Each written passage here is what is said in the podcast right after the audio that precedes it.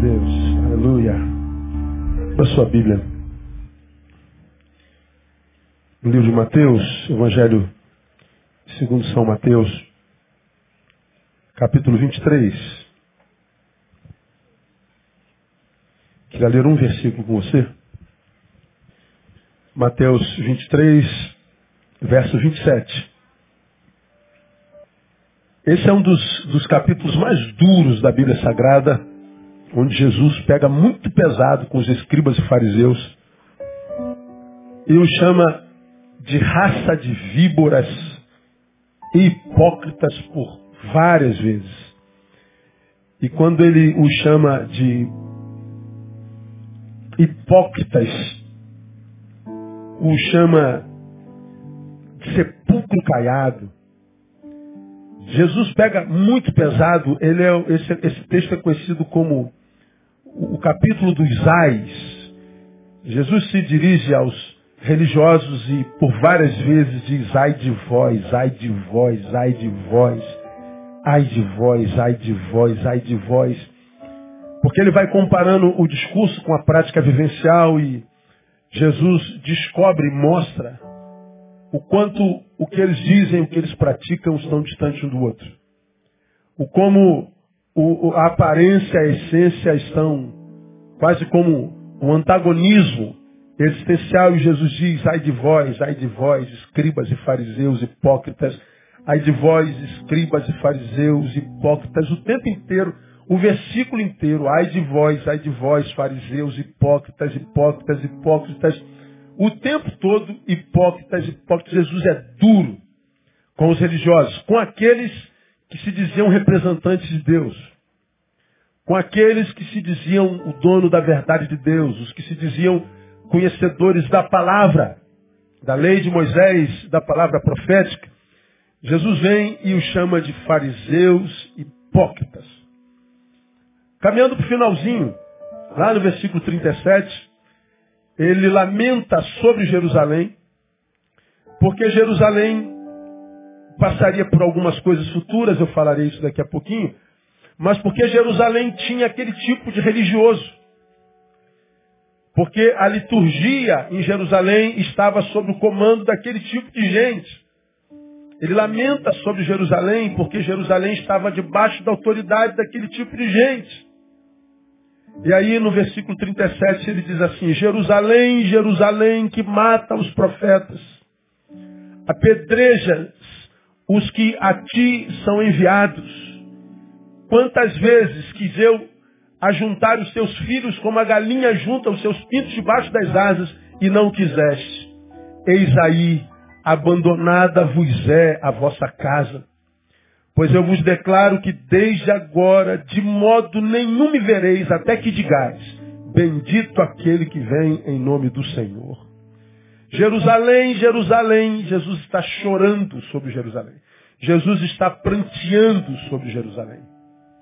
Jesus está sofrendo a dor de Jerusalém, cidade para a qual ele tinha planos e a cidade a qual ele amava e amava demais. Jesus amava Jerusalém. E ele vê Jerusalém transformada numa cidade que nada tem a ver com aquela palavra que para ela foi liberada desde de, de, de os primeiros profetas, desde Moisés. Quando Deus usa a lei de Moisés, toda a profecia revelando a, a, o seu projeto, até o Messias que nasceria nela, Jesus está revelando um, um plano que tinha para aquela cidade, mas porque o povo de Deus se corrompeu, Nada daquilo se cumpriu sobre a cidade, sobre aquela nação. Jesus chora sobre ela porque ela não se transformou na cidade dos sonhos do seu Deus. E aí a guerra de Deus é contra aspas, o seu povo, escribas, os que tinham a responsabilidade de registrar o que Deus revelava, e os fariseus, os que interpretavam tal revelação, eram os doutores da lei eram os, os representantes da religião, da ocasião. A guerra de Jesus é contra eles. E a guerra de Jesus é contra eles não só pela hipocrisia, mas por causa dos resultados da hipocrisia sobre a cidade. Uma cidade que não ouve os profetas, os mata, os mata. Uma cidade que não recebe os enviados de Deus, os apedreja. Uma cidade que diz Deus queria ajuntar como um, um, um, uma galinha ajunta os seus pintinhos debaixo das suas asas. E a cidade rejeitou a Deus. Então o versículo retrata o quê? Retrata a dor de Deus. E que na verdade é a dor da rejeição. Agora, a dor que Deus sente, que é a dor da rejeição, revela que tipo de Deus é o Deus que se sente rejeitado. Jerusalém, Jerusalém, Jesus está chorando. Ele está sentindo a dor da perda. E essa dor de Deus revela o Deus da dor. A dor que Deus sente pela perda, pela rejeição, a mim revela muito mais o homem e a cidade que o rejeita, revela muito mais a Deus que é rejeitado do que o homem que o rejeita. Porque o homem a gente conhece. A gente já sabe o que a gente era, o que a gente tem se tornado. E a gente tem se tornado numa coisa que está difícil de amar para burro. Como está difícil amar gente. Nós andamos desde o Éden em estado de, de, de putrefação em vida. A gente está se deformando, a gente está se, se, como eu digo, monstrificando a cada manhã que, que, que, que a gente acorda, parece que a gente piorou, parece que a humanidade piorou.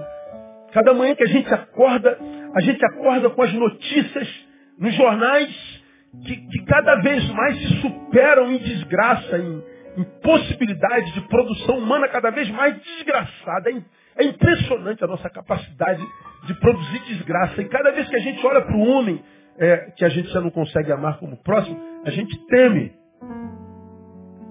A gente não ama o próximo, a gente teme. Então falar do homem é, não é a minha intenção hoje. Eu quero falar do Deus que sente dor. Porque me parece que diferente de nós, quando Deus sente dor, ele não se sente menor. Diferente de nós.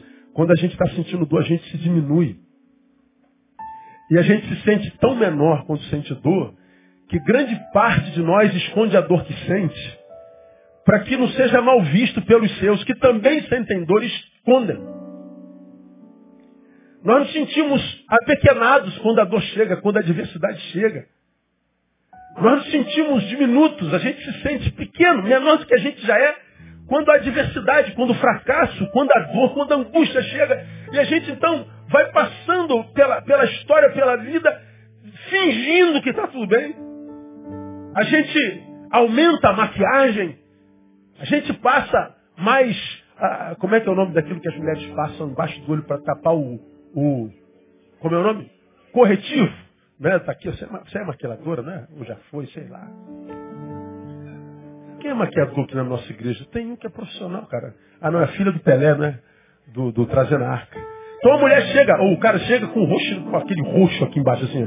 Aquela olheira preta, sabe do que, que eu estou falando? Já teve isso? Já, não já? Mas você tem que ir para o ar. Aí você vai para o ar, a, a, a, maquiadora fala assim, meu Deus, tá preto o negócio aí embaixo. Aí ele passa, como é que é o nome daquilo mesmo? Corretivo. Aí o preto passa, some. E fica tudo clarinho, bonitinho. Aí você é, escancara o sorriso, vai para o ar, quem está do outro lado da câmera fala assim, que mulher linda, que pessoa feliz. Essa mulher está sempre bem. Puxa, essa artista é nota 10. Bom, essa arte de maquiar a dor não é um privilégio dos artistas. É um privilégio desse irmão que está do seu lado. Veja se ele está com corretivo no olho. Dá uma olhadinha. Você pode ter certeza que provavelmente esteja.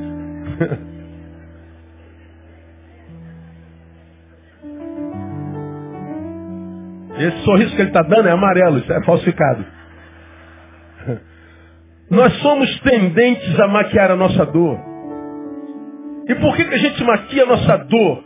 Para que ninguém nos veja menores do que eles. Para que ninguém saiba que eu estou passando por isso. A gente tem que manter a imagem, pastor. Nós não podemos demonstrar fraqueza, pastor. Pega mal, pega mal para quem? E que mal é esse que pega? Que tipo de mal maquiar a dor pode gerar em mim, você e nós? Qual o mal efetivo? Qual o problema de dizer está doendo? Qual o problema de dizer não estou aguentando? Qual o problema de dizer socorro? Bom, nós, seres humanos, nos sentimos diminuídos quando a gente sente dor. Deus não. Jesus, que é Deus, aqui não esconde a sua dor. Jerusalém, você me rejeitou. Jesus está revelando a dor da rejeição, que é uma das piores.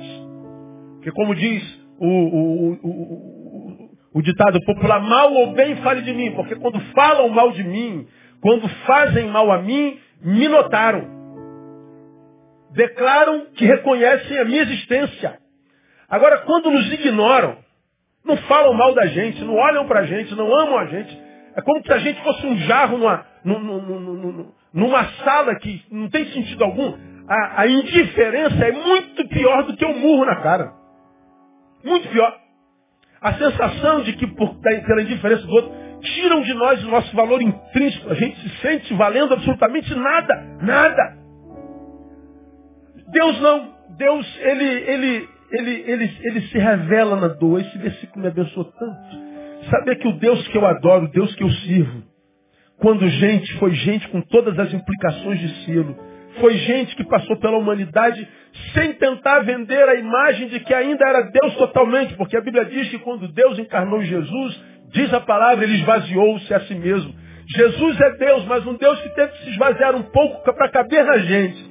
E ele, embora Deus coube na gente, e na gente ele quis ser gente com honestidade. Ele quis ser gente com todas as implicações de selo.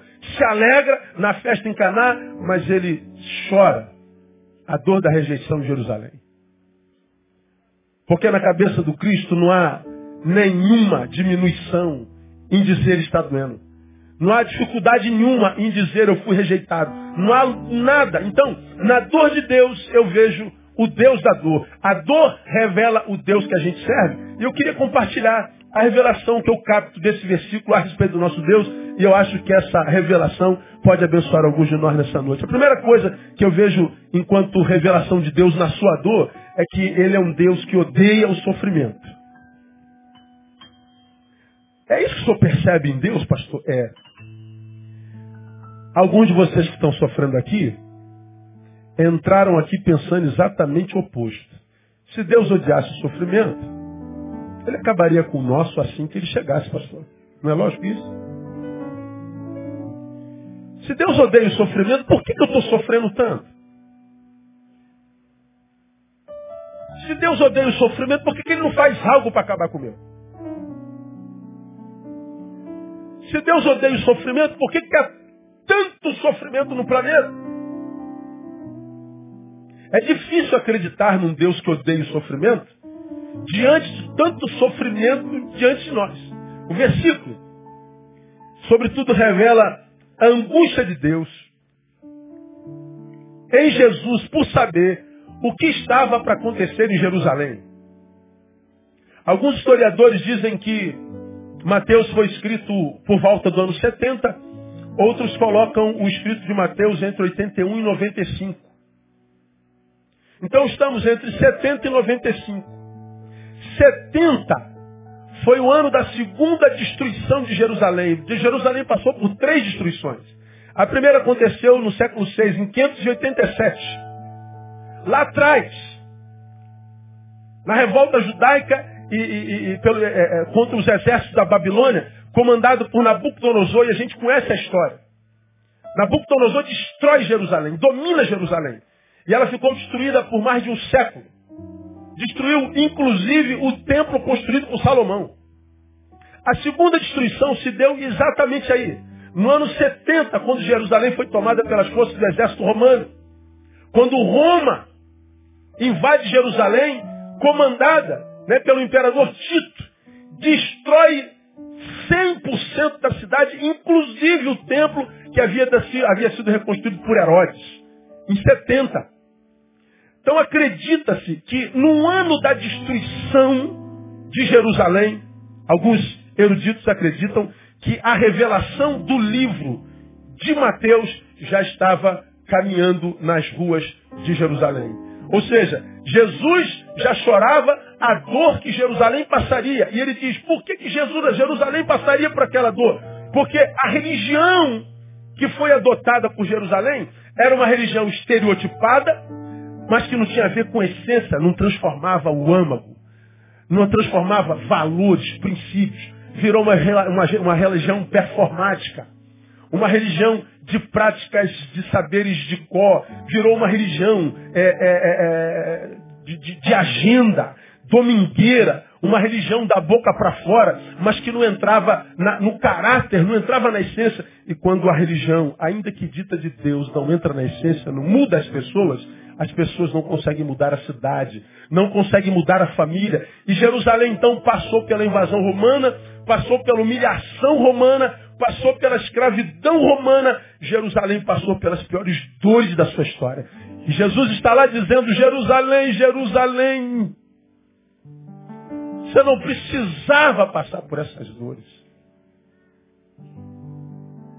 Jerusalém, Jerusalém, existem dores que das quais nós podemos fugir. Existem dores que são impressas a nós pelo sistema. São dores da vida. São dores que nos acometem porque nós estamos vivos. É como eu já falei aqui, minhas contas todas vencem dia 11. Dia 11 é o pior dia da semana para mim, do mês. Quando eu acordo de manhã, você que você acredita? Todo dia 11 eu recebo aí uns, uns 100 torpedos de amados meus que dizem assim, pastor, Deus te abençoe nesse dia. Nós sabemos que é o dia que o Senhor paga todas as suas contas. Pessoas se lembram disso e mandam torpedo para mim, mandam WhatsApp, me abençoando. E eu recebo cada um com ações de graça. Olha, lembrou de mim? Sabe que é o pior dia da minha semana? Porque pagar conta é uma desgraça. Porque você no Brasil paga por conta que cujo serviço você não recebe. É um investimento sem retorno. Bom, nós temos dores que nos são impressas pela língua do outro, pela injustiça do outro. Inventaram isso a teu respeito. E você sabe que inventaram essa mentira a teu respeito. E você então sofre por causa disso. Você não pode fazer nada sobre a língua que te vem como flecha. Você não pode fazer nada contra a trairagem do seu amigo de trabalho, contra a traição da sua esposa, do seu marido. Você não pode fazer nada a respeito da, do abandono do seu pretenso amigo. Existem dores que são inevitáveis, porque a sua fonte não está em nós. Mas existem dores que nos acometem e cuja fonte somos nós mesmos. São equívocos existenciais. São posturas equivocadas no caminho são burrices da nossa parte. É o que eu chamei domingo retrasado de autossabotagem. Quando Jesus diz, Jerusalém, Jerusalém, vais passar por uma destruição, por uma desconstrução, que talvez não estivesse no plano de Deus, mas a sua postura te levou a isso. E Jesus sofre antecipadamente, porque ama, pela dor que Jerusalém, sua amada, sofreria. Jesus sofre. Jesus é um Deus que odeia o sofrimento. Escuta o que eu vou te falar, você que está aqui, nesse exato momento sentindo dor, Deus não tem prazer na tua dor.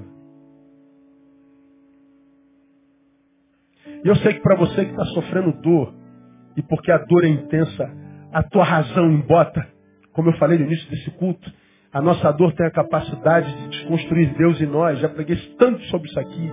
A minha dor é, faz com que Deus perca a sua divindade em mim, o seu amor seja questionado, sua existência seja questionado. E a gente imagina que porque está doendo foi Deus que mudou, não. Que mudou é o óculos com o qual eu enxergo. A dor embaça. A gente, porque não sabe lidar com dor, pela incapacidade que a gente tem de crer de que Ele odeia o sofrimento, nós vemos doutrinas ao longo da história brotando dessa incapacidade de acreditar que Deus odeia o sofrimento. Por exemplo, no início, já no primeiro século, apareceu o que a gente conhece como deísmo. O deísmo é uma doutrina nefasta que promulga, sobretudo, a existência de Deus. Deus existe. Mas o Deus que existe e criou todas as coisas, abandonou as coisas que ele criou. É a única forma de a gente entender a dor. É a única forma da gente entender o caos. Nós cremos nele. Mas ele não se importa conosco. Ele abandonou a sua criação à própria sorte. Deus nos virou as costas. Ele não toma mais conhecimento de nós. Ele nos abandonou. Isso é o deísmo. Quantos de nós somos deístas? Talvez não admitidamente, mas existencialmente Deus me abandonou, porque senão eu não estaria sentindo essa dor. Outra doutrina que brota da incapacidade de acreditar que Deus odeia o sofrimento é o ateísmo. Que na maioria dos casos é psicológico. Eu chamo de ateísmo psicológico. Por que, que é ateísmo psicológico? Porque só é ateísmo porque a dor tomou. Ele cria em Deus até ontem, quando não tinha dor. Ele cria em Deus até ontem, antes do tsunami passar. Ele cria em Deus até ontem, antes da traição chegar. Antes do casamento acabar. Ele cria em Deus até ontem, antes da firma falir. Antes do câncer aparecer, ele cria em Deus. Ele o adorava com alegria. Nós víamos, nós éramos testemunha da adoração que ele tinha ao Senhor. Mas a dor chegou, embaçou o seu olhar. E agora ele olha e diz, Deus não existe, eu não acredito mais em Deus. Isso é um ateísmo psicológico. Não é um ateísmo de verdade. Eu digo que não creio porque eu estou decepcionado com ele. Eu digo que não creio porque eu não entendo um Deus de amor permitindo tanta dor. Eu não creio. Deísmo, teísmo, são doutrinas que brotam da nossa incapacidade de lidar com a dor, de entender que Deus odeia o sofrimento. Esse texto nós vemos Deus falando com tanto amor. Quantas vezes quis eu ajuntar os teus filhos, como a galinha ajunta os teus pintinhos debaixo das asas. Deus está dizendo quantas vezes eu quis te proteger, quantas vezes eu quis amenizar o que te, te, te esperava no caminho. Mas a rejeição de Deus fez com que dores chegasse até Jerusalém, que Jerusalém nunca mais foi a mesma. Diz o texto aí, está abandonada vos é a vossa casa. Aí está dito, eu vos declaro que desde agora de modo nenhum me vereis até que digais bendito aquele que vem em nome do Senhor. Deixa eu falar para você que está aqui nessa noite, irmão. A tua dor não desmonta o que Deus é em verdade. A tua dor não desconfigura nem o projeto que Deus tem para você. Deus continua o mesmo, o que Ele sonhou para você continua a mesma coisa. Você já me ouviu falar sobre isso aqui muitas vezes.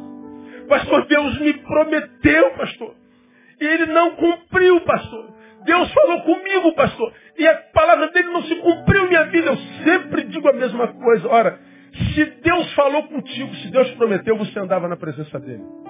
Você tinha comunhão com ele. Mas por que não aconteceu no teu tempo? O que, que você fez? Você foi se deformando, você foi se deformando, você foi se afastando. Você foi se deformando, você foi desconfigurando como filho. Você de adorador foi se transformando em murmurador, de murmurador, a não sei mais o que, e você deixou de ser aquele ser que o adorava, que tinha prazer nele, com quem ele falava e com, quem ele tinha prazer em estar, e você se transformou nisso. Ora, aí diz, Deus não cumpriu. Ora, nem vai. Porque o que ele prometeu, prometeu para isso, no que você se tornou longe dele. Ele prometeu para aquele que você era quando estava na presença dele. Ele continua o mesmo. Sua promessa continua o mesmo. E o que, que a gente tem que fazer? Voltar a ser aquele que nós éramos quando nós andávamos na presença dele. Voltar a ser aquele com quem ele falava e em quem ele tinha prazer.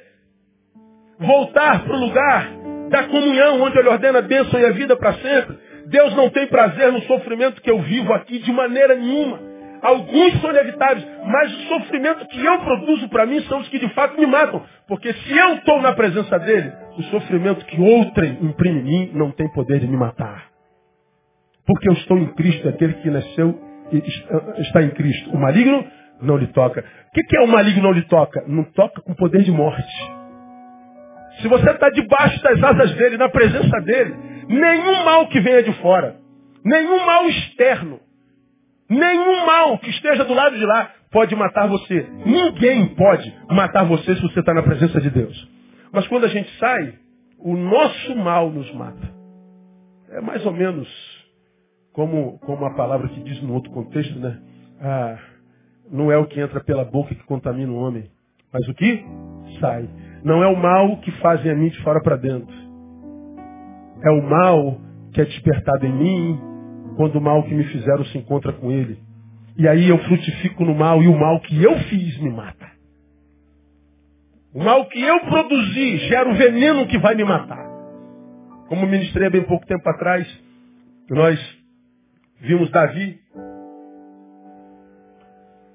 fazendo oração, Senhor, ensina-nos a contar os nossos dias de tal maneira que alcancemos corações sábios.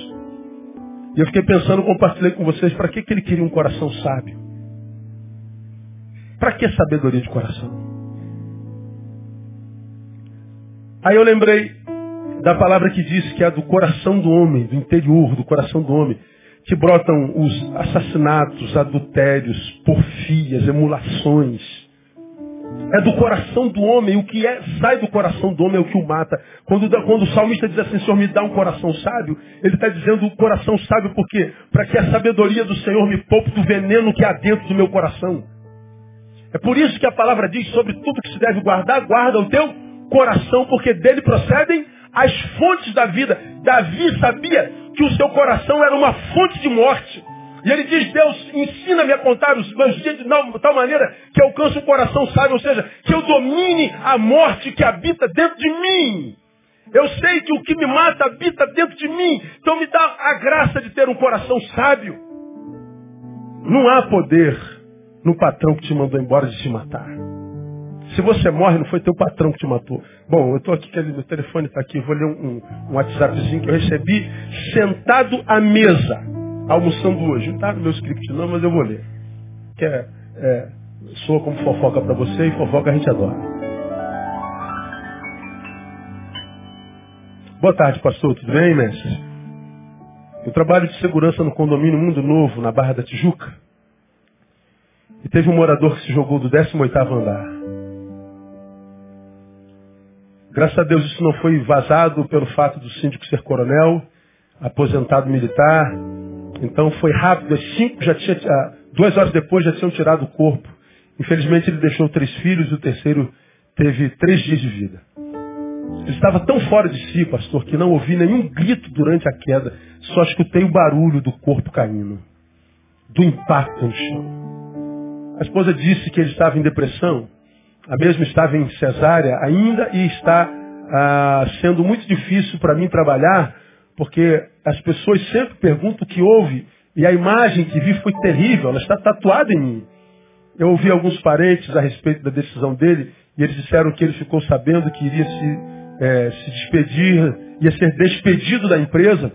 Parece que a empresa é de fora e como o Brasil está em crise, a empresa irá se retirar do Brasil e ele era o único brasileiro nessa empresa. Graças a Deus ele não se jogou com a criança, porque foi do quarto da criança que ele se jogou.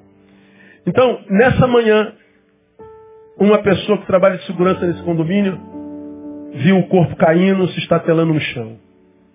A razão, a sua empresa está indo embora do Brasil. Ele ia ser demitido. Aí a gente podia pensar assim, pastor, ele se matou porque ia ser demitido. Não foi porque ia ser demitido. Porque você já foi demitido e está aqui celebrando a vida. Você já perdeu emprego, você já teve duro, já? Hoje é dia primeiro. Você já está com dinheiro no bolso? Ou já acabou o dinheiro do salário? É. Sempre sobra mês para o nosso salário, não é verdade? Pois é. Aí, aliás, hoje, hoje a briga na internet, eu estava vendo lá o culto da manhã, era sobre o meu relógio. O relógio do pastor é de ouro? Não, desgraçado. Claro que não. Isso aqui é de camelô. Custou 85 reais. É levinho. Ó. Aí deixaram de ouvir a palavra. Não, ô irmã, o pastor está pregando a palavra dessa, está preocupado se o relógio dele é de ouro. Gente gosta, o homem gosta de ouro, igual mulher gosta de, gosta de relógio, igual mulher gosta de sapato. Aí outra, é verdade, a mulher gosta de sapato de bolsa também. Então, o homem gosta de relógio. Ô miserável, isso aqui é camelô. E se não fosse, não tinha nada a ver com isso também. Vai se meter na tua vida. Né? Então, aí a pessoa fala assim, aí ele, você aplaudir o senhor, aplauda o senhor logo forte. Não é para mim não, né? Ó, ouro, tu já tá, tá perdendo a cor, meu reloginho, coitado, velhinho. Se ele de perto. É igual a maquiagem do. Como é o nome? Corretivo? É. Se tirar o corretivo, irmão, só passadinho no relógio. Não é? Então é só impressionismo, só impressionar. Ah, o cara se matou porque foi demitido. Não. Não soube lidar com a dor da demissão. Ninguém matou esse homem. Ninguém é culpado por sua morte. Ninguém é culpado pela morte, pela dor de ninguém. Nossa incapacidade de lidar com a dor gera em nós uma visão a respeito de um Deus que nada tem a ver com Deus da palavra e gera em nós uma visão por nós mesmos muito diminuta. De modo que sem Deus, porque nós mudamos a Deus nós não mudamos, nós cavamos a nossa sepultura na solidão da nossa própria angústia. Esse texto que revela a dor de Deus, revela um Deus que odeia o sofrimento. Um Deus que diz, eu queria te juntar, mas você me deformou em você. Você se deformou em si mesmo. Você, ao invés de na dor, se ajuntar com os que te amam e não te traíram, você, por causa do que te traiu, se afastou dos que te amam e não te traíram. Você, porque se decepcionou com um, se afastou de todos que nunca te decepcionaram. Você, que sempre amou e foi traído, porque foi traído, deixou de amar. De modo que o que te matou não foi a dor da traição, foi porque você parou de amar por causa dela. A vida se desconfigura no olhar e a nossa vida será a proporção do que a gente enxerga. A vida é a proporção dos olhos do seu observador. Deus odeia o sofrimento. Eu queria ter juntado você, Jerusalém. Mas você se deformou, Jerusalém. Jerusalém não precisava passar por essa dor. Você, de repente, está passando por uma dor pela qual não precisava passar. Você só precisava voltar. Fazer o caminho de volta. Eu não sei qual é a tua volta e qual caminho é esse para onde você volta. Mas se você voltar para o lugar no qual você falava com Deus porque você estava na presença dele, você pode ter certeza que os dons e a vocação, portanto as promessas são revogáveis. Está tudo lá te esperando de volta no nome de Jesus. O caminho é o retorno. Porque Deus odeia o sofrimento. Foi Ele quem disse, vinde a mim cansados e sobrecarregados. Você que está sofrendo, vem a mim, eu aliviarei você. Agora você já aprendeu nesse texto que não basta vir, tem que vir e aprender. Porque se a gente vem e não aprende, a gente não encontra descanso. Tem que aprender. É relacionamento. Quando a gente vê Provérbios 14, 13, há um versículo no Provérbios 14, 13 interessante, diz assim, ó, até no riso terá dor o coração, e o fim da alegria é a tristeza. Até no riso terá dor o coração. O que, é que você está dizendo? Não há nesse mundo alegria pura. Estou totalmente feliz. Estou totalmente pleno. Tudo está no lugar, tudo é muita coisa. Ele está dizendo que nesse mundo, ainda que eu esteja sorrindo, há dor no sorriso. E o fim desse sorriso é tristeza. Ele está dizendo que dores fazem parte da vida. Mas a dor que mata é a que a gente imprime contra nós mesmos. Então, você que de repente está no sofrimento, e teu sofrimento já está mudando o que Deus é para você, Deus chama mais uma vez nessa noite e diz, filho, não se permita deformar a ponto de me ver deformado em você. Não espere Deus falar a teu respeito, Neil, Neil. Não deixe Deus se sentir rejeitado por você por causa da sua dor. Ele te ama. E você pode ter certeza que quando Ele ama e é permitido materializar o seu amor em nós, Toda dor tem prazo de validade. Eu quero profetizar que a tua dor está acabando nessa noite, no nome de Jesus. Essa que está te matando. Mas eu vejo uma outra revelação de Deus nesse sofrimento dele. Eu vejo um Deus de carinho. Ele não só odeia o sofrimento, mas eu vejo um Deus carinhoso. Um Deus de intimidade e um Deus de proximidade.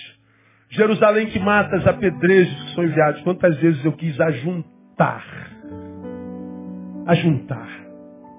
Estava vendo uma, uma matéria ontem no Animal Planet, gosto demais daquele canal. Um, a história de uma gambá que teve oito filhotinhos. E a gambá ia para um lugar, aí um filhotinho para lá, outro para lá, e os outros vinham juntos. Mas dois eh, tinham espírito de rebelião. Não acompanhavam os outros de jeito nenhum. O que, que a gambazinha fazia? Deixava os, os outros e ia, ia com, com, com, o focinho dela, parece um rato, né? Empurrando os outros filhotes com espírito de rebelião, ajuntando junto dos outros. E eles insistiam em, em, em, se afastar da mãe sem saber para onde ia, porque era pequenininho. E a mãe juntando os gambazinhos, bicho feio, juntando juntos dos outros. Até que ela, ela, ela teve um, uma ideia brilhante. Ela, é, eram, eram vários. Ela foi empurrando de tal forma os dois rebeldes que jogou no meio dos outros seis. Os outros seis ficaram ao redor e eles iam marchando e os outros dois do meio iam quase que sendo empurrados. Eu falei, que legal, né? A mãe cuidando dos seus filhos. O animal tem o instinto do cuidado. Você acompanhou uma reportagem, eu não posso dizer se é verdadeira. Eu li em dois lugares de um bebê que foi abandonado pela mãe, ainda com cordão umbilical. Um cachorro pegou com a boca e levou para uma casa mais próxima. Salvou a criança. Vocês viram essa matéria? Quantos viram essa matéria? A maioria. Eu não sei se é verdadeira. Mas eu li em dois lugares diferentes, acredito que seja. Tem fotos, né? A mãe abandonou com, com, com um cordão o cachorro no instinto de preservação. Pegou o filhotinho humano na boca e levou para uma família, ou seja, pro igual, da mesma raça. Quis ajuntar o filhote isolado a alguém da sua própria raça. Veja, o animal tem noção da nossa necessidade intrínseca de caminhar junto.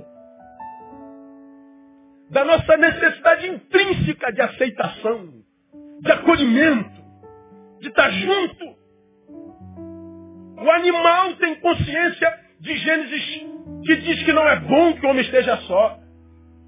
Juntos. Mas parece que nós, seres humanos, temos perdido essa capacidade necessária para a manutenção da vida, de caminhar juntos.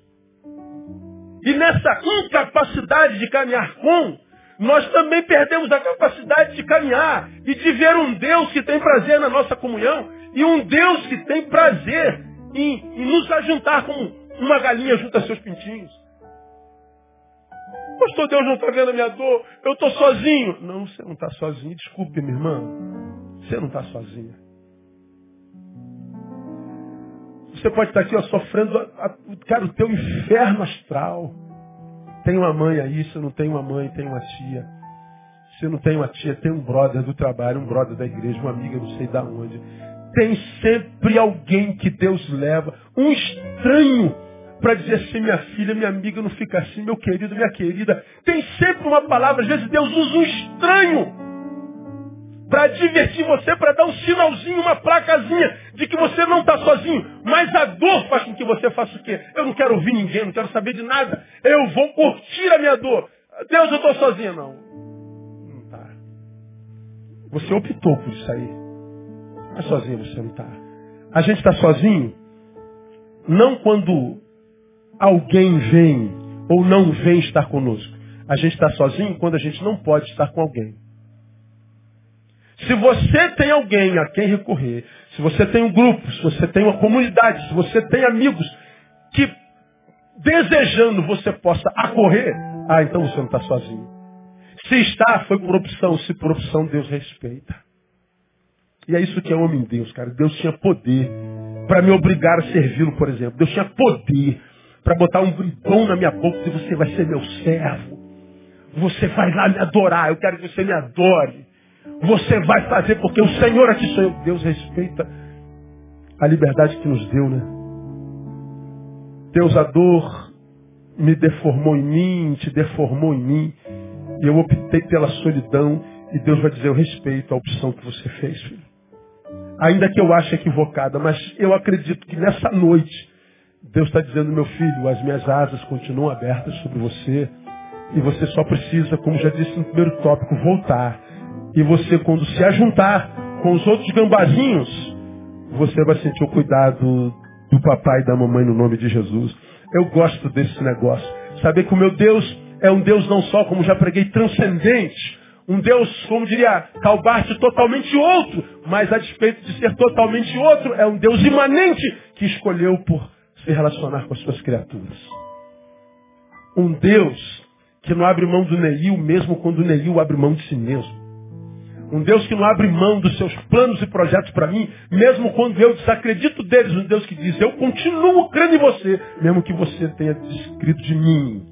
Deus continua amando a cada um de nós no nome de Jesus. Ele é um Deus de carinho. Há um terceiro e penúltimo revelação, revelação que eu vejo na dor de Deus, a respeito de Deus dessa dor. Primeiro, ele é o sofrimento. Segunda, um Deus que ah, de carinho. Terceiro, um Deus inclusivo. Quantas vezes quis eu ajuntar os teus filhos, todos, como galinha ajunta os seus pintinhos. Ele disse que queria juntar todos os filhos. Ele olha para Jerusalém e não ama só os religiosos. Ele ama para Jerusalém e não ama só os brancos. Ele olha para Jerusalém e não faz opção pelos héteros. Ele olha para Jerusalém e não faz opção pelos empresários. Ele olha para Jerusalém e ama Jerusalém. Ele olha para o Rio de Janeiro e ama o Rio de Janeiro, inclui você. Ele ama todos. A ideia da exclusão é uma prerrogativa da instituição que se diz dele. Quem exclui as pessoas é a instituição igreja, Deus não. É a igreja que como eu tenho empregado o Brasil afora, faz o culto dos empresários, mas não faz o culto dos motoboys. Faz o culto dos empresários, mas não faz o culto dos desempregados. Por que, que faz culto dos empresários, mas não faz desempregados? Porque o empresário tem dinheiro. É a igreja que se diz de Jesus que tem um clero branco, com muito poucos negros, e se você pergunta por que, ninguém sabe responder. É a igreja que se diz de Deus, que diz que Deus ama hétero e odeia homo. É a igreja, isso não tem nada a ver com Deus. É a igreja que acha que ela é a única exclusiva de Deus. Deus só tem ela na terra. Se não é da minha religião, não é de Deus. Se não é da minha religião, vai para o inferno. Isso é coisa de crente, de igreja, instituição. Mas Deus ama. Deus ama o evangélico, tanto quanto ama o pai de santo do centro da esquina. Deus ama você, Dom Juan, que pega todas, tanto quanto esse irmão que está do seu lado, que é pego por todos. Que é isso, pastor? De Jesus tem poder, está amarrado. É, ama. Ama o pastor Neil tanto quanto ama Fernandinho Beramar. Ama você que é pai de família trabalhador tanto como aquele moleque que está matando as pessoas na rua por brincadeira. Ele ama igualzinho. A diferença é como esses personagens reagem ao amor de Deus. Deus me ama como Fernandinho Beramar, mas a forma como eu reajo ao amor de Deus é diferente da forma como Fernandinho reage. Deus ama o hétero e o homo. Eles se relacionam com o amor de Deus de forma diferente. Deus ama o negro, o rico, o pobre. A forma como cada um reage ao amor de Deus é que mostrará o resultado do amor de Deus em nós. Agora, achar que nós somos um povo mais querido, um povo mais amado, que nós somos um povo estrela, que nós somos um povo mais amado. Não, a gente, a gente não conhece a Deus. A Bíblia diz que Deus não faz acepção de pessoas. Isso é notório. Atos 10, 34. Abra sua Bíblia, Atos 10, 34.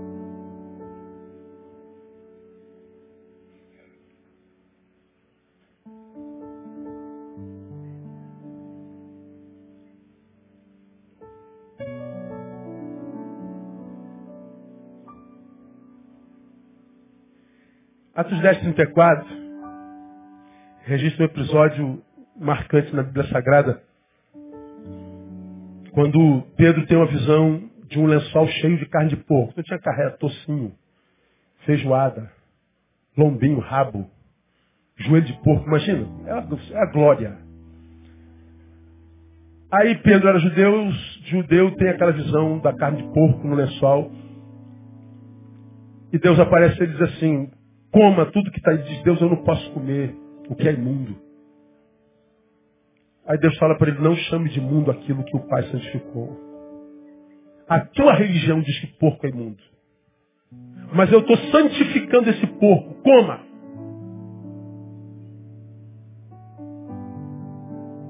Vença a tua tradição. Vença a tua ideologia. Obedeça ao teu Deus. Por que, que desceu um lençol com tudo que é de porco para o judeu Pedro, que é dar continuidade à obra do Cristo? Porque para o judeu, os gentios eram porcos. Principalmente os da região da Decápolis. Dez cidades, que, dentre as quais algumas viviam da cultura de porcos. O porco era um animal imundo. E quem lidava com o porco era tão imundo quanto os porcos. Deus diz que, que é Pedro evangelizando a casa de alguém da Decápolis, do centurião. E ele diz, Deus, eu, eu, não, eu não posso ir até a casa de, deste homem, eu não posso ir até a casa de Cornélio. E o Senhor está dizendo, você vai porque as suas orações, as suas ofertas chegaram até mim. E Pedro então vai, contrariado até a casa de Cornélio, ele prega a palavra, diz que o Espírito Santo desce lá, toma todo mundo. E Pedro fica estarrecido porque ele imaginou que o Espírito Santo era uma exclusividade dos judeus. Qual no dia de Pentecostes? Meu Deus, como é que pode? Essa gente não é alvo da promessa, essa gente não é da minha religião, essa gente não é da minha nacionalidade. Como é que eles podem estar vivendo a mesma experiência do Espírito como eu? E aí Deus muda a visão de Pedro, lá no 34. Então Pedro, tomando a palavra, disse, na verdade reconheço que Deus não faz acepção de pessoas mas que lhe é aceitável aquele que em qualquer nação o teme e pratica o que é justo. Deixa eu falar para você que está aqui, tão ferido, tão machucado, tão rejeitado, abandonado, que acreditou na desgraça toda que disseram a teu respeito. Deus continua amando você e Ele abre, não abre mão de você no nome de Jesus. Há esperança para você. Fala para alguém, ó, essa palavra é para você, meu irmão. Fala forte, aplauda forte ele. Aleluia. A sensação de rejeição por nossa parte é equivocada. Nossas obras é que nos afastam dele. Ele não se afasta de nós. Eu gosto da visão, da forma como Deus se manifesta. Deus Pai, Filho, Espírito Santo. A ideia é clara, né? Um Deus que é Pai e um Espírito Santo, que é ajudador, faz quase que a função da mãe. Caminha ao lado, é consolador. A ideia da revelação de Deus na Trindade é a ideia de uma família. A palavra Elohim é uma palavra plural. O nome de Deus, Elohim, é plural. Quando Deus se manifesta, ele se manifesta numa comunidade, numa família. Pai, Filho, Espírito Santo. E nós já aprendemos que quando ele diz que nós somos a sua imagem e semelhança, é que nós nos tornamos imagem e semelhança dele quando nós também estamos juntos. Deus é uma comunidade.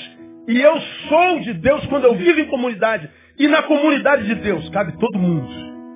A ideia é exatamente essa. Venha como você está. Na cabeça de você que é religioso. Então quer dizer que se um homossexual quiser vir, pode, pode. Vem como está. Agora, se vem, não permanece o mesmo. Não há como vir, aceitar o convite do Cristo e permanecer o mesmo. O que, é que precisa mudar na sua vida? Eu não sei. Mas se precisa mudar em Cristo, ele muda. Porque ele é maior do que os pecados que a gente comete. Seu amor é transformador. Ele é um Deus inclusivo. E eu termino. Ele não só odeia sofrimento. Ele não só é Deus de carinho. Ele não só é Deus inclusivo. Mas, por último, ele é Deus empático. É empático. Empatem, sentir dentro. Como a galinha que ajunta o seu pintinho. Porque o pintinho é outro, mas é a extensão de mim mesmo. Então sou eu. E a galinha protege. Bom, quando Deus olha para nós, eu já falei sobre isso aqui, ele se relaciona conosco não por simpatia, mas por empatia. Ele não olha para mim e diz, pô, gostei de. Você é bonitinho, legal. Não é através de uma visão imaginária, ou seja, da imagem. Não. Ele sente as nossas dores. Ele sente as nossas angústias. Por que, que eu posso afirmar que Deus sente as minhas angústias? Porque é o Deus que a gente serve. É o único Deus, como nós falamos naquele primeiro versículo, lá no início do culto. Não houve outro antes dele, nem haverá depois. Ele é único. E o único Deus que existe escolheu ser gente como a gente. Como eu disse uma mãe essa semana, que perdeu um filho. Único. Lembra do nome daquele casal de Teresópolis, amor? Eu não me lembro. Ah, o pai, eu fui ministrar em Teresópolis, num, num conselho de pastores. Nossa, que coisa triste. E o pai veio me dar um abraço, disse, pastor, eu quero muito agradecer ao senhor pela sua vida. Eu falei, mas por quê? Ele contou a história da perda do filho dele, da filha dele, que morreu com 19 anos com câncer. Filha única. Adoeceu, morreu alguns dias depois. Você vê a imagem da menina, coisa mais linda. E eles falando que mergulharam num fosso de escuridão quando a filha morreu. E lá naquele fosso ele foi alcançado pela palavra que eles ouviam pela internet. Quando cheguei, eles me deram um abraço como quem me conhecesse há muito tempo. Nós queremos agradecer ao Senhor, louvar a Deus pela sua vida. Sua palavra nos sustentou no momento mais difícil. E eles falam e choram, eles falam e choram. Eles falam e choram, eles falam e choram. Eles falam e choram e não param de chorar, não param de chorar, não param de chorar. E a mãe então me chama no canto e me pergunta, aqui, sou eu falando de tal, tomei hoje, não, isso aqui é outro, outro e-mail. Não tem muita coisa que não dá para achar tudo, não, não tem muita coisa. Ela me pergunta, pastor, por que, que Deus não salvou minha filha? O que, que você responderia?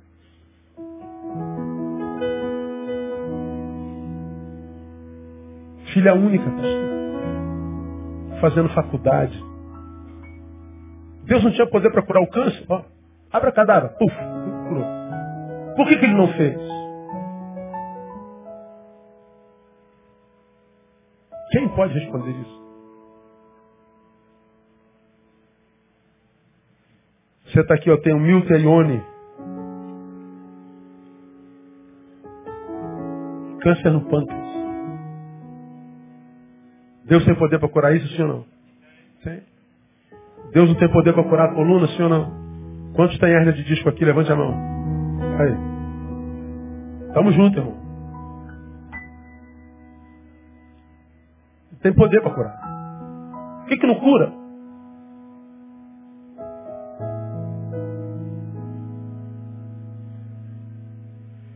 A minha crise mais angustiante foi, você já me ouviu falar muito disso, na morte do meu pai. Ver meu pai partir tão cedo, eu no início do meu ministério, uma angústia, que raiva que eu senti de Deus. Deus, qualquer um morreria agora. Meu pai não, o homem mais santo que eu já vi na minha vida. O homem mais justo, mais manso, eu tenho 50 anos de vida quase, nunca achei no caminho um outro crente igual meu pai. Não podia, mas esse é o meu juízo. E o nosso juízo sempre tende para o nosso lado. Sempre tende para o nosso bem. Sempre tende para o nosso conforto. Como disse Dostoiévski, qual é o problema do sofrimento? É que ele muda nossos hábitos. E os nossos hábitos mudados nos tira da zona de conforto, porque a gente tem que começar tudo de novo. Eu me acostumei com meu pai, me acostumei com meu filho, me acostumei com meu emprego, me acostumei com minha saúde. Daqui a pouco vem Deus e tira meu pai. Meu Deus, eu nunca fui filho sem pai. O que, que eu tenho que fazer? Aprender a ser filho sem pai. Então vou ter que aprender a ser um Neil novo. Mudou meu hábito. Porque se o pai morre, morre o filho com o pai. E nasce um filho sem pai. Como eu nunca fui filho sem pai, eu tenho que começar tudo de novo. Por que tu descamba tudo? Porque eu nunca fui filho sem pai. Como vai ser, meu Deus do céu? Eu nunca fui, fui, fui, fui, fui, fui homem, mulher sem seio. O câncer levou meu seio. Como é isso? Não sei. Mudou teu hábito, mudou tudo, cara. Teu filho foi embora, tua mãe foi embora, mudou o nosso hábito. E a nossa angústia é porque a gente vai ter que começar tudo de novo. A cada perda começa tudo de novo. A cada dor começa tudo de novo. Tudo de novo. Nos tira do conforto. Como nós fomos mexidos no nosso conforto, nós abraçamos a nossa causa e queremos justiça para nós. Mas a gente não sabe se Deus tinha um plano diferente para o meu pai. Na minha história, Deus foi tão bom. Porque quando meu pai morre, já contei essa história aqui 1.600 vezes. Eu, pastor, eu tive que botar o caixão do meu pai aqui, e todo mundo chorando, e eu ainda tive que pregar para consolar todo mundo, porque o pastor não chora, eu era um idiota naquela época, sou ainda, só que agora eu sei que eu sou, melhorei um pouquinho, naquela época eu nem sabia que eu era idiota. Então, é, fica forte, pastor. Todo mundo chorando. No dia seguinte, porque eu não chorei, meu corpo amanhece duro, teso, tudo, tudo duro, tudo. Meus dedos mexiam meu pescoço, nada. Só meus olhos. Dor, mas uma dor intensa. Eu falo para André, não tem problema, meu corpo está chorando, eu não chorei ontem. Me dá dois Dorflex. E não se preocupa, ela me deu dois Dorflex. Dormi, dormi sonhei. Eu me lembro que quando eu chego em casa, estou com tanta raiva de Deus, mesmo assim pregando. Eu, eu, me lembro como se fosse hoje de manhã, eu dizendo para Deus assim, Deus, a minha vontade é de pegar no teu colarinho velho e dizer, como é que senhor pode fazer um troço desse? Como é que o senhor permite? A gente escandaliza quando a gente fala isso. Pois é, mas como você já aprendeu, Deus não entra em crise com a nossa crise. Quem entra em crise com a nossa crise são os homens. Deus não. A minha vontade de tentar Deus. Por quê? Na verdade, eu estava dizendo, você mudou o meu hábito. Vou ter que aprender a ser filho sem pai. Vou ter que aprender a andar de novo. Vou ter que aprender a caminhar com as próprias pernas. Perdi meu conselheiro, perdi minha referência. Meu Deus, será que eu vou conseguir? Será que eu vou conseguir sem ele, sem ela, desse jeito? Meu Deus, acabou. Acabou minha vida. Eu não vou mais pregar a tua palavra, não quero mais ser pastor, não quero mais nada disso. Isso tudo tem de mim.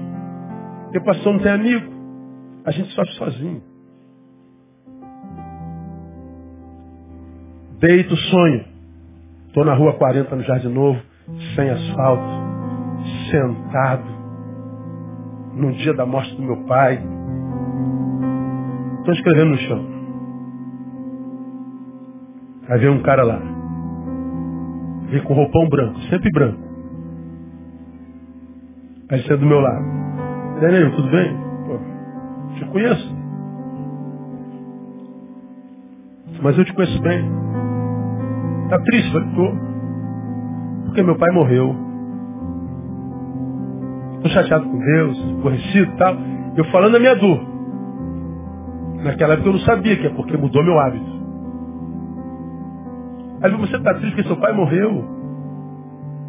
Pô, mas isso não é razão para estar tá triste. Como que não é para estar tá triste? Você está maluco, cara. Você conhecer meu pai melhor do que você. Eu levantei, fiquei com raiva dele. Como que você conhece meu pai? Eu conheço melhor do que você. Quem é você? Não, não importa. Mas qual é, qual, é, qual, é o, qual é, a causa? Pô, meu pai tinha comprado uma casa em Macaé, disse que ia morar lá com a mãe, reuniu os filhos, aposentou agora tal. Ah, tu tá chorando porque teu pai tinha comprado uma casinha. Mas teu pai não merecia uma casinha em Macaé. Ó, tu imagina. É maluco, cara? Aí eu peguei no colarinho dele. Tu não conhecia meu pai? Nada, cara. Não sei o que eu tava, tava colocando minha ira para fora. Era só assim, quando a gente está muito dolorido, a gente fica doido para alguém falar besteira para a gente dar no, no queixo. A gente vai vociferando, né? A gente critica todo mundo, a gente zoa todo mundo. A gente está doido para alguém reagir, para a gente jogar toda a nossa ignomínia em cima dele. E ele falou, teu pai não mereceu uma casinha em Macaé, meu irmão. Como que meu pai não merece uma casinha em Macaé? E eu fiquei com a sacudi o cara. Falei assim, pô, Neil, tá vendo como é que você não ama teu pai como eu? Teu pai era um pai bom, meu pai foi o melhor, teu pai era um bom crente, foi a melhor. Pai, meu pai foi o melhor, meu herói. Então teu pai não merecia uma casinha em Macaé. Teu pai merecia uma mansão no céu. Uma casinha em Macaé com teu pai, não era nada. Você está chorando, Neil. Não é pelo teu pai, você está chorando por si mesmo. Teu pai morreu em Cristo, não perdeu nada. Quem perdeu foi você. A tua dor não é pelo teu pai que se foi, foi porque você ficou. E porque você vai ter que começar tudo de novo. Mas se você se coloca no lugar do teu pai, você vai ver que o teu pai nesse exato momento está muito bem. Eu acordo. Quando eu acordo eu não tenho dor. E acordo confortado por saber que no prisma do meu pai, ele está melhor do que eu. Eu acordo e me lembro, caramba, antes de dormir, a minha vontade era de pegar no colarinho de Deus e sacudir. Eu sonho com ele e ele me permite pegar no colarinho dele e sacudir. Um Deus que entende as nossas dores, cara. Meu irmão, escuta o que, que eu vou lhe falar. Ele sabe o que, que você está passando. Teu Deus é retardado. Teu Deus não pode ser um pai pior do que você, porque eu sei que se você puder, você protege teu filho de todas as dores. Mas se você não deixar teu filho sentir dor, você gera um delinquente. Se ele errar e você não poupá-lo da punição, se ele errar e você poupá-lo do castigo, você forma um bandido. Temos que colher nossas consequências. Agora, a dor que a gente produz, algumas delas a gente não precisa pedir. Escuta, não permita que a dor que você está sentindo deforme você em você ou deforme o que Deus é em você. Se você é filho de Deus e está sentindo dor, essa dor tem propósito. Ninguém de Deus sofre dor sem que essa dor tenha um propósito. Como você me tem ouvido pregar aqui há 25 anos, essa dor que hoje te faz chorar, se você se mantiver fiel, vai ser a mesma dor que amanhã, para a qual você vai olhar e vai dizer, virou símbolo da minha superação. E hoje eu celebro ao Senhor pela dor pela qual passei. Eu louvo a Deus pelo Pai que eu tive por tão pouco tempo, mas que mesmo, porque foi como foi, depois de morto, ainda fala em mim, ainda me é exemplo. Queria muito que ele estivesse comigo hoje, aos oitenta e tantos anos. Mas Deus disse, não, eu quero poupar teu pai de dores. E ele está com o Senhor e a despeito de levá-lo para o Senhor, me ensinou que sou eu que estou sofrendo porque eu tenho que adaptar de novo, mexeu com os meus hábitos. Ele me ajudou a refazer meus hábitos. Acredite, você pode ter passado por uma perda horrível, mudou com a estrutura da tua vida, mas Deus vai te ajudar a reconstruir uma nova estrutura junto. Não desista, fica firme. Continua adorando, continua servindo. Vai com dor. Vai sem vontade, vai desanimado, mas vai. E você que no caminho, vai ver que no caminho, a tua visão de mundo vai mudando. E o caráter de Jesus vai sendo formado. E essa dor vai formar um homem melhor, uma melhor em você. Porque para quem serve Deus, que mandou Jesus de Nazaré, jamais ele permitiria que uma dor fosse maior do que aquela que a gente pudesse suportar. Porque o nosso Senhor está conosco. E Ele vai nos dar a vitória no nome de Jesus. Permita que Ele te cubra com as suas asas. E você vai ver que há repouso para você. Aplauda forte ao Senhor. Vamos glorificá-lo. Eu queria orar com você que está aqui nessa noite. Para quem o Senhor liberou essa palavra. Ô pastor, eu louvo a Deus por essa palavra, eu precisava dela. Ô Deus, eu precisava, eu precisava dessa palavra, eu precisava desse conforto. Eu precisava saber que Ele está me vendo, que Ele é testemunha, Ele sabe o que você está passando. Eu quero orar para que Ele restaure a tua força nessa noite, tua esperança. Nós vamos cantar uma música que diz Sua morte ali na cruz, carregando a minha dor você se expôs por mim, se entregou em meu lugar, me deu uma nova chance, eu vou recomeçar. Vou deixar na cruz. tudo que passou, tudo que ficou para trás. Vamos ficar em pé. Vamos cantar essa canção, orar essa canção. Vamos cantar essa oração. E se foi contigo que Deus falou e você queria lançar sobre ele a sua ansiedade, a sua dor, sabe seu lugar, aqui à frente, eu quero orar com você, não é só por você. Porque sofrimento faz parte da vida. Vamos louvar que o Senhor renove a tua força nessa manhã no altar, nessa noite no altar.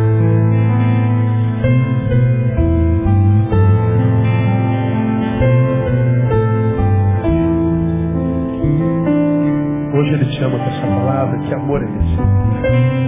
Aleluia.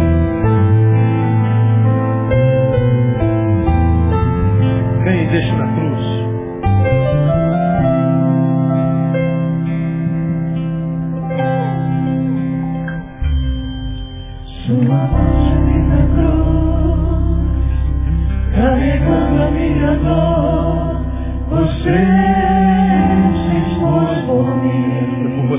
Ele podia tirar aquele prego da mão fácil.